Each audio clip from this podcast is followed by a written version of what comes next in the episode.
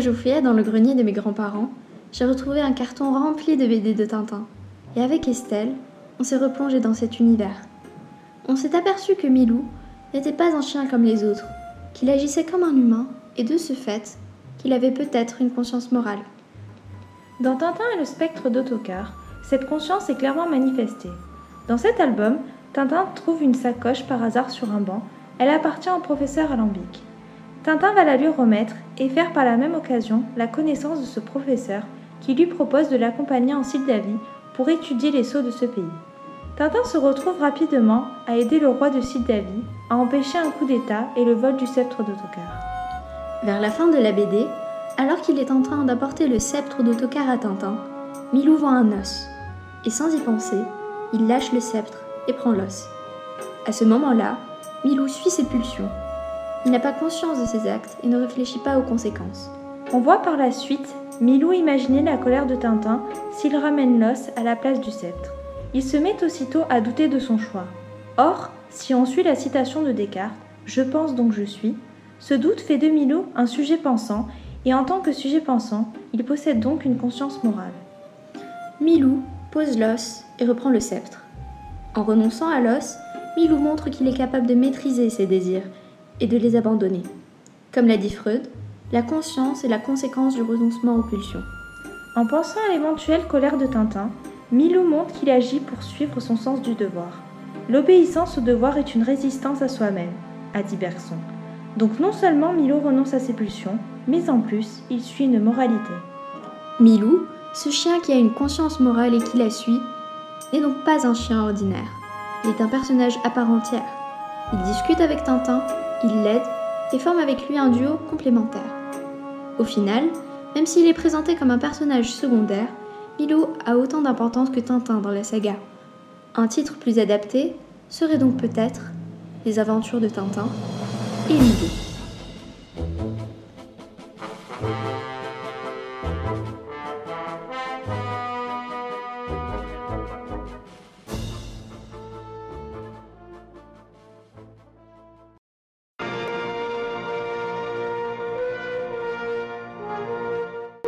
Are so close as to be chained together in the soul. Man is not truly one, but two. Now, supposing we could break that chain, separate those two selves, free the good in man and let it go on to its higher destiny, and segregate the bad. Let it destroy itself in its own degradation. L'étrange cas du Dr Jekyll et Mr Hyde est un roman de Robert Louis Stevenson paru en 1886.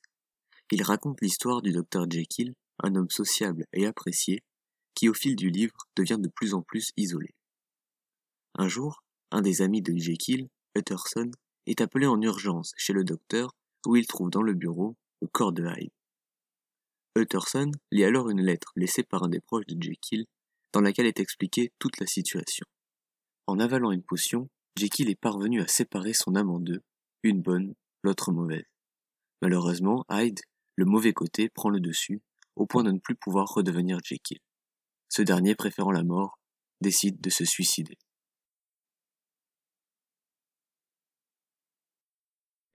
La théorie de l'inconscient de Freud est la théorie selon laquelle notre psychisme, c'est-à-dire nos sentiments, nos émotions, euh, mais aussi nos pensées, sont divisés en trois parties. Il y a d'abord le moi, qui comporte toutes nos pensées et nos perceptions acceptables. Il y a ensuite le ça qui, lui, comporte tous nos désirs, toutes nos pensées euh, immorales, inacceptables, toutes nos pulsions aussi. Et toutes ces pensées, ces pulsions sont inconscientes. En fait, le ça est, est une forme d'inconscient. Il y a enfin le surmoi, qui est une censure euh, des pulsions euh, inacceptables du ça. et cette censure est inconsciente puisqu'elle est due à l'éducation, à la morale et aux conventions de société. Donc toutes les pensées que nous avons euh, dans le moi, toutes nos pensées acceptables, en fait, émanent euh, du ça, qui sont des pensées immorales, mais qui sont filtrées par euh, le, le, surmoi, qui nous donne donc à penser de manière inconsciente des pensées acceptables. Maintenant, nous allons relier la théorie de Freud à l'œuvre de Robert Louis Stevenson. Tout d'abord, nous vous avons parlé du moi, qui, bien évidemment, est représenté ici par le docteur Jekyll. Nous vous avons ensuite parlé du surmoi, qui est ici représenté par les normes sociales ainsi que les règles de bonne conduite. Et enfin, le ça est personnifié par Mr. Hyde. Or, nous pouvons nous poser une question. Étant donné que l'œuvre a été écrite avant la publication de la théorie de Freud, l'auteur aurait-il lui aussi conclu de la dualité de la personnalité grâce aux premières ébauches de la théorie du psychanalyste, ou bien uniquement de sa propre réflexion?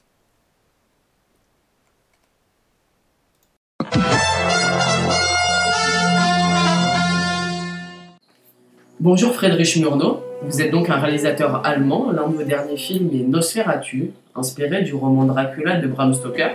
Certains critiques ont pu rattacher votre film à la théorie de l'inconscient de Freud. Que pouvez-vous nous dire sur ce sujet? Alors oui, en effet, c'est une théorie qui m'a beaucoup intéressé dès lors de sa parution. Elle m'a en effet euh, accompagné tout au long de la réalisation de Nosferatu, j'entends par cela que je l'ai gardé à l'esprit. Euh, certains peuvent donc y voir des représentations euh, pas forcément voulues de la théorie de Freud dans Nosferatu. Pouvez-vous nous citer euh, quelques-unes de ces représentations, par exemple, dans Nosferatu? L'une des plus fréquemment évoquées est le passage du pont par Hutter, qui ferait référence au passage entre le conscient, que Freud appelle le moi dans sa théorie, et l'inconscient qu'il appelle le ça. En effet, Freud va distinguer les désirs immoraux des désirs moralement acceptables, qui vont être filtrés par une barrière qu'il appellera le surmoi. Cette barrière ou frontière se représentait dans le film par le symbole du pont. En réalité, cette analyse s'applique autant à Nosferatu en tant que film qu'à la théorie de Freud, car le pont permet de séparer le monde moral, qui est notre monde, on peut l'appeler comme ça car il existe des filtres et des conventions basées sur une norme sociale, du monde immoral, qui est le monde surréaliste du désir et des pulsions, celui de Nosferatu.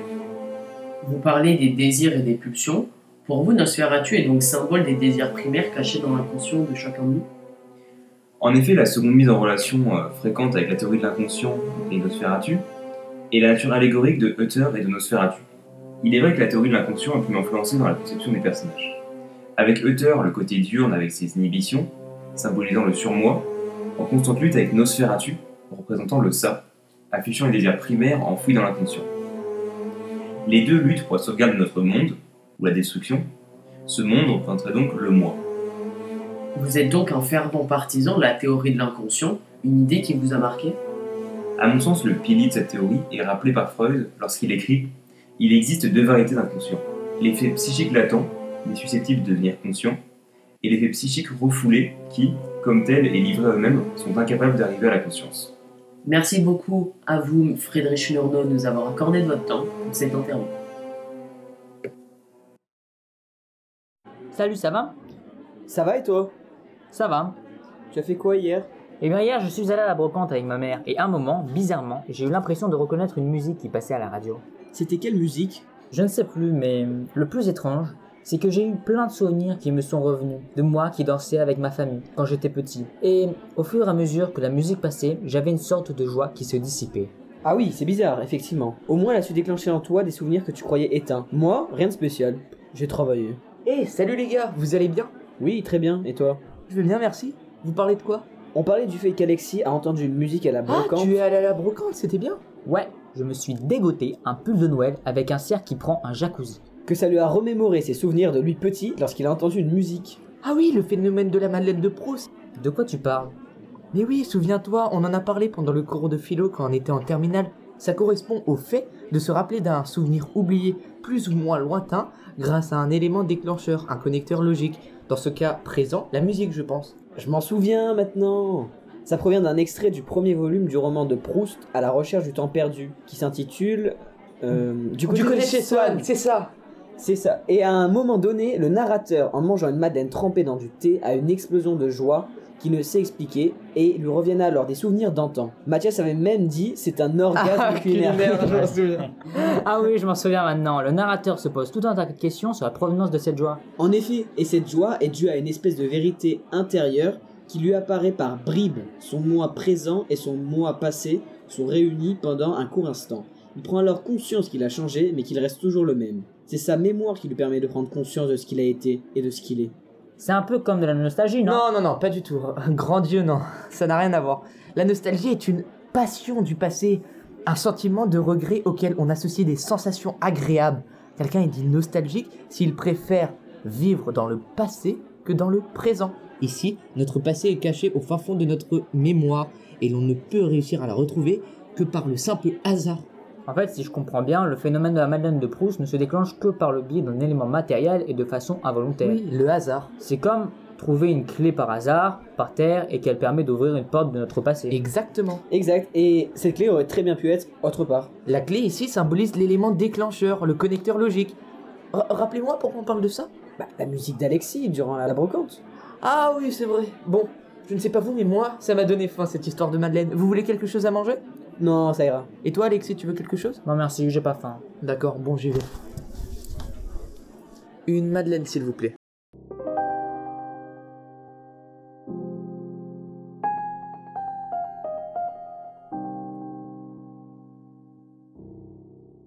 Bonjour à tous, bienvenue dans l'émission Quant à vous, l'émission qui traite de la philosophie d'Emmanuel Kant.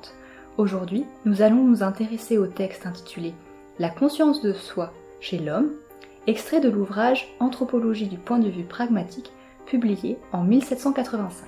Je serai donc la présentatrice de l'émission d'aujourd'hui, et pour m'accompagner dans ce débat, nous aurons deux invités sur ce plateau. L'un que vous connaissez déjà bien, Quentin, notre expert en Kant, Bonsoir à tous. ainsi que Constance, spécialiste de la notion de conscience. Bonjour à tous. Le sujet du jour sera ce qui distingue l'homme des autres êtres vivants selon Kant. Parlons tout d'abord de la conscience de soi chez l'homme. Pouvez-vous, Constance, définir ce qu'est la conscience de soi? Avec plaisir. La conscience de soi désigne la connaissance qu'a l'homme de ses propres pensées, de ses sentiments et de ses actions. Elle est aussi sa capacité à l'introspection, c'est-à-dire à se pencher sur sa pensée. Qu'implique alors l'utilisation du pronom personnel je pour Kant? Chez Kant, il s'agit du fait de se savoir unique. Selon lui, le principe du jeu est propre à l'homme. Il serait caractéristique de sa capacité à réfléchir.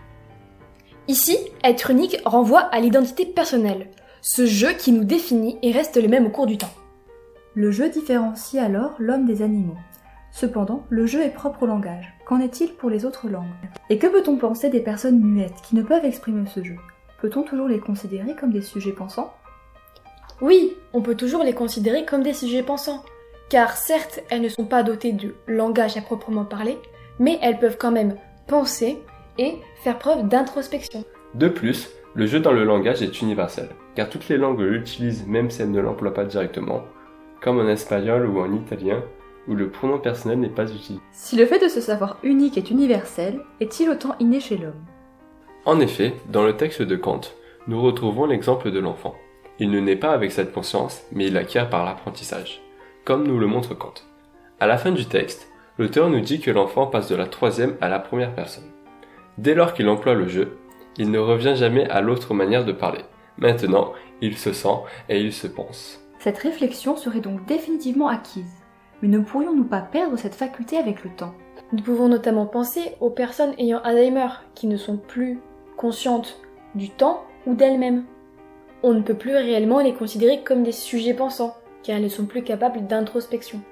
Ainsi pour Kant, cette conscience de soi, ce jeu, nous rendrait supérieurs aux autres êtres vivants. Bien qu'universelle, cette capacité n'est pas innée. Elle est issue de l'apprentissage, de l'interaction avec les autres. Elle permet à l'enfant d'acquérir une conscience morale et une identité personnelle. Il s'agit donc de la fin de notre émission. Je remercie nos deux invités d'aujourd'hui. J'espère que vous avez apprécié le débat et je vous retrouve bientôt pour un nouveau Quant à vous.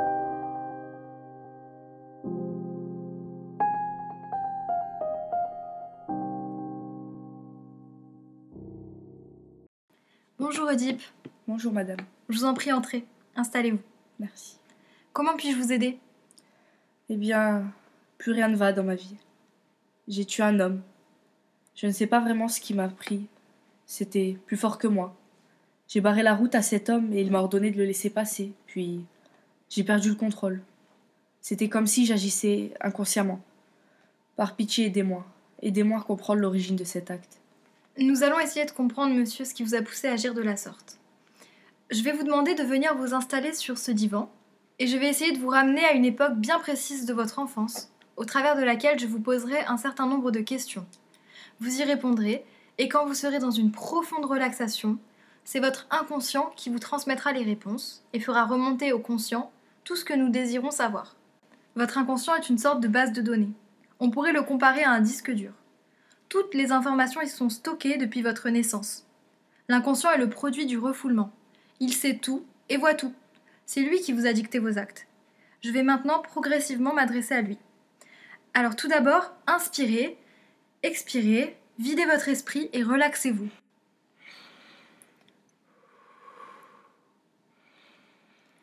Imaginez-vous à l'âge de quelques mois. Est-ce que vous arrivez à ressentir ce moment? Oui, je le ressens. Comment vous sentez-vous? C'est étrange. J'ai un sentiment de mal-être. Je ressens beaucoup de tristesse. Êtes-vous seul? Non, il me semble entendre la voix d'une femme. Elle pleure. J'entends un homme qui lui parle, mais j'ai du mal à comprendre ce qu'il lui dit. La femme pleure beaucoup. Mais j'entends qu'elle le supplie et que ces deux personnes parlent de moi. Que disent-ils? Je. Je crois qu'ils ne veulent pas que je reste avec eux. J'entends le mot oracle et des bribes d'informations. Oracle, abandon, tuer, tuer l'homme. Je ne comprends pas tout. Mais je ressens un lien fort qui les unit. Oh je crois comprendre qu'après avoir tué l'homme, je devrais épouser sa femme. Oedipe, il me semble avoir compris que vous avez été adopté. C'est exact. Je l'ai appris durant mon enfance. Je comprends au travers de ce que votre inconscient a exprimé que les personnes que vous entendez parler sont vos parents biologiques. Vous l'aurez compris, une prophétie a scellé votre destin et vos parents étaient dans l'impossibilité de vous garder. Cette prophétie devait vous conduire à tuer votre père et épouser votre mère. Ne vous en voulez pas, Oedipe. Vous n'auriez pas pu échapper à votre destin.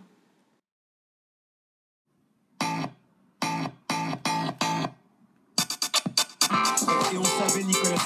Bonjour. C'est.